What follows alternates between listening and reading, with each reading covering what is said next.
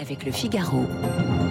Bonjour Nicolas Bavray. Bonjour. Bienvenue sur Radio Classique. Vous êtes notre invité ce matin. Je rappelle, vous êtes historien, essayiste, éditorialiste au Figaro et au Point euh, notamment. Vous êtes surtout euh, ce matin le co-auteur avec l'ancien Premier ministre Bernard Cazeneuve d'un rapport publié par l'Institut Montaigne sur le budget de nos armées. Il a été publié ce rapport juste avant le défilé du 14 juillet. Euh, vous avez mis à jour en fait ce rapport parce que vous l'aviez créé, je crois, début 2021 si je me trompe pas. Eh, exactement. Donc, l'Institut Montaigne avait, euh, nous avions publié un premier rapport il y a 18 mois, mais ce qui est apparu, c'est que le monde avait vraiment changé et que l'invasion de l'Ukraine par la Russie Eh ouvrait une nouvelle ère euh, et qu'il fallait en, en, tenir compte. Alors, une a- nouvelle ère, pourquoi? Parce que c'est la fin de l'après-guerre froide et parce que c'est le retour d'une menace frontale, directe, existentielle sur l'Europe euh, et donc euh, et donc sur la France. Oui, il y a quelques mois, vous souhaitiez régénérer les forces françaises, comme la loi de programmation militaire euh, jusqu'en 2025 se propose de le faire. Désormais, vous voulez aller au-delà afin de conserver leur crédibilité à ces forces françaises. Qu'est-ce que vous voulez dire par là? En fait, euh, on est passé de la régénération au réarmement. Pourquoi. Parce que avec cette menace existentielle, euh, l'autre grande conséquence de ce qui se passe en Ukraine, c'est qu'on voit le retour euh, de ce qu'on appelle la guerre de haute intensité, c'est-à-dire euh, une guerre qui se livre entre des puissances sur dans tous les milieux, donc sur terre, sur mer, sur dans les airs, dans l'espace, dans le, le cyber, et avec un niveau de, de perte euh, qu'on croyait, euh, enfin qui, qui, qui n'avait plus été atteint depuis euh, depuis 1945. Et du coup, euh, notre modèle d'armée, notre stratégie avait été refondée après la chute du mur de Berlin sur l'idée de faire d'un côté de la dissuasion et d'autre côté de la projection de, de force et de la préparation à, à des guerres asymétriques. Et ça, ça a changé aujourd'hui. Exactement. Et donc, aujourd'hui, il faut toujours évidemment faire de la dissuasion. On voit à quel point c'est important avec le, le fait que Vladimir Poutine opère sous parapluie nucléaire. Mais il faut aussi préparer nos armées au combat de haute intensité et il faut se préoccuper de la protection du territoire et- et de la population. C'est combien le budget de la défense? 44 milliards d'euros, c'est ça? Alors c'est 41 milliards et ça doit augmenter de 3 milliards donc euh, euh, par an normalement en 2023, 2024 et 2025. Et ça, selon vous, c'est insuffisant? 3 milliards d'euros euh, par an?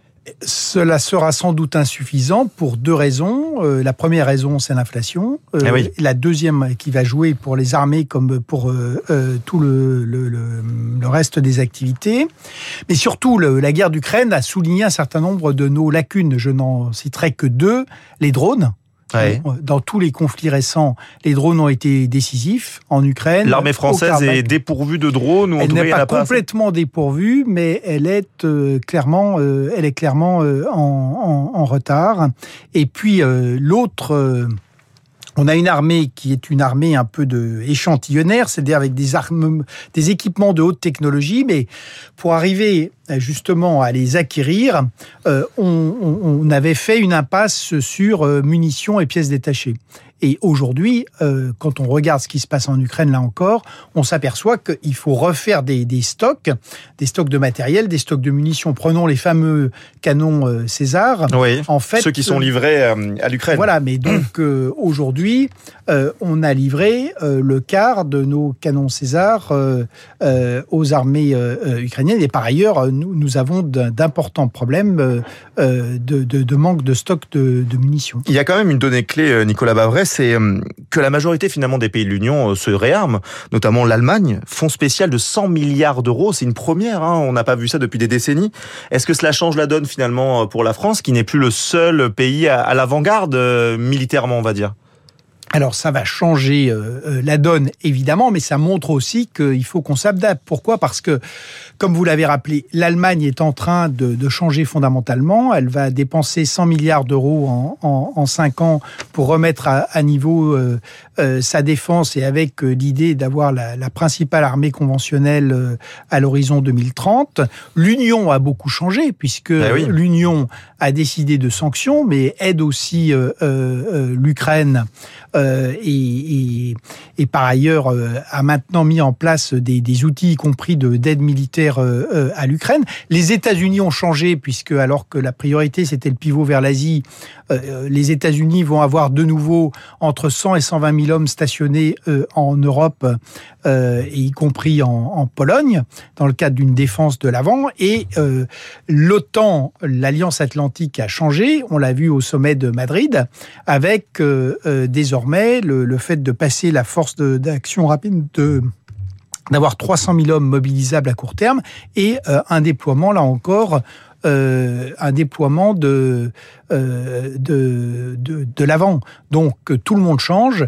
Et c'est vrai que la France, qui avait une certaine forme de leadership, qui est le seul pays de l'Union aujourd'hui à être un membre permanent du Conseil de, de, sécurité, à disposer de la dissuasion nucléaire, avoir un modèle complet d'armée, mais euh, il va falloir réinvestir pour euh, arriver à moderniser ce, ce système et l'adapter à un environnement stratégique qui, qui, est totalement différent. Une dernière question sur ce, sur ce sujet. Y a-t-il un soutien de l'opinion publique sur les questions de défense N'y a-t-il pas une lassitude de la guerre au final?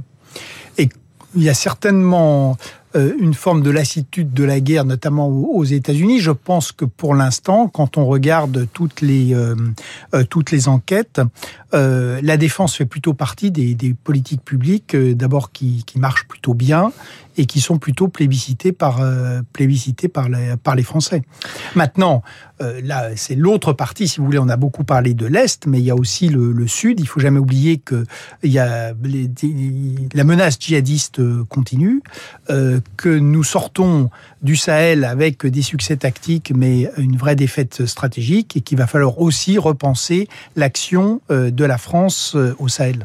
Un mot sur ces euh, incendies géants dans le sud-ouest, et, cela va rejoindre nos questions sur le budget de l'armée. Certains maires, on les a entendus, euh, se sont émus du manque de moyens dédiés à la lutte contre le feu, avec par exemple un manque criant de Canadair. Il faut dire que en France, on a 12 Canadair et 6 Dash. Les Dash, ce sont les avions bombardiers d'eau. Est-ce que nous devons mieux affecter les ressources? C'est un peu lié finalement avec le budget de l'armée, Nicolas Bavray.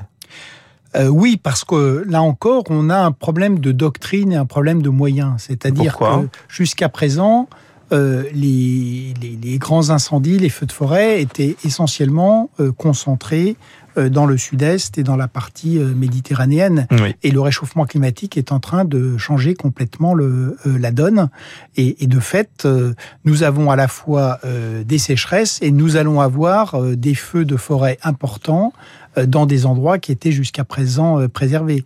Donc ça veut dire que il va falloir revoir profondément euh, les moyens de lutte contre l'incendie et puis euh, les, les, augmenter, les répartir différemment. Et comme par ailleurs c'est quand même euh, une activité extrêmement dangereuse, ça suppose aussi que le, les équipages soient entraînés sur d'autres, y compris sur euh, d'autres sites que les sites euh, les méditerranéens qui étaient leur principale zone d'activité jusqu'à présent. L'État en a les moyens de ça? Il, elle va, il va être obligé finalement de s'y mettre euh, à ce changement de paradigme? Si vous voulez, de, la, la grande question qui est posée d'une manière générale par toute la sécurité intérieure et extérieure, c'est que la France a fait le choix de cannibaliser l'État régalien depuis des décennies pour affecter l'essentiel des ressources euh, à l'État social. Et aujourd'hui, clairement, il faut remettre en route l'État régalien. C'est vrai euh, des armées, c'est vrai euh, de la sécurité intérieure, c'est vrai de, également de la justice. Ouais, on apprend justement à l'instant qu'un pompier a été tué dans un incendie dans le nord-ouest de l'Espagne. Vous voyez que la lutte contre les incendies continue ce matin. Autre actualité sur le, laquelle j'aimerais votre avis. Aujourd'hui s'ouvre à l'Assemblée le, les débats sur le paquet pouvoir d'achat. Vous, vous, le savez. Vous alertez sur le risque de récession en France depuis plusieurs jours. Est-ce que les politiques sont à la hauteur de, à la hauteur de l'enjeu, Nicolas bah, on a un espèce de, grand écart entre euh, euh, l'urgence politique euh, majeure qui a été la pression sur le pouvoir d'achat et puis l'intégralité des, problèmes qui se posent et pour lesquels aujourd'hui on reste assez largement dans le dans le déni. Donc le premier problème c'est l'énergie. Très clairement, nous allons avoir Vladimir Poutine va, va très certainement parce qu'il a tout intérêt à le faire couper le, les livraisons de gaz russe à l'Europe l'hiver prochain. Et ça, il faut être clair, ça veut dire pas seulement des plans de sobriété, mais des plans de rationnement. Et on ne peut pas. Vous parlez de rationnement, vous Oui. Parce que le chef de l'État parle de réduire de 10% en deux ans la consommation d'énergie du pays par rapport à 2019. Donc pour vous, c'est pas de la sobriété, c'est plutôt du rationnement. Non, mais si, si on a vraiment une coupure des, des, livraisons de, de, de, gaz russe, c'est 17% pour la France, c'est aujourd'hui 40% pour l'Allemagne, même si elle a beaucoup euh, diminué. Ça veut dire que le, ce que disent les, par exemple pour l'Allemagne, ça veut dire qu'il faudra baisser la, la consommation d'énergie de, 20% en Allemagne. Et donc les Allemands, eux, travaillent sur euh, la réalité, c'est-à-dire euh, euh, des, des mesures de rationnement et ils travaillent avec l'idée que tout ne pourra pas être supporté par les entreprises, parce que ça voudrait dire qu'on effondre la production. Et ah donc, il va bien falloir que les ménages participent à l'effort. Et ça, les Français, ils sont prêts? Ils sont prêts, les Français? Ben, les, Français, en tout cas, ce que je trouve dommage, c'est que les Français ne sont absolument pas préparés à cette, à ce cette hypothèse qui devient le, scénario central, alors que les Allemands ont commencé à euh, non seulement à préparer la, la, la population, mais euh, euh, les mesures d'économie sont, commencent à déjà être mises en route euh, en Allemagne. Et je pense que les Allemands euh, ont raison. Si on a ces coupures, effectivement, ça veut dire une récession l'an prochain dans la dans la zone euro. et puis on revient au problème régalien, ça veut dire que la Russie utilise, enfin nous livre une guerre énergétique avec euh, euh, comme objectif évidemment de, de, créer un maximum de problèmes et de dégâts économiques, mais aussi des dégâts politiques. Il y aura des élections législatives euh, très compliquées qui se, se, profilent en Italie. Mario Draghi est aujourd'hui en, en, sursis. Ah oui, on en a parlé. Et une des manières euh, d'attiser le populisme en Italie, c'est euh, évidemment, euh, puisque c'est un pays qui dépend entièrement de l'extérieur pour son approvisionnement d'énergie, c'est effectivement de d'organiser des, des, pénuries d'énergie dans, dans, dans l'Union. Merci beaucoup Nicolas Bavret d'avoir été mon invité ce matin sur Radio Classique. Je le rappelle, vous êtes historien, essayiste et éditorialiste au Point et au Figaro. Merci beaucoup. Merci beaucoup. Très bonne journée.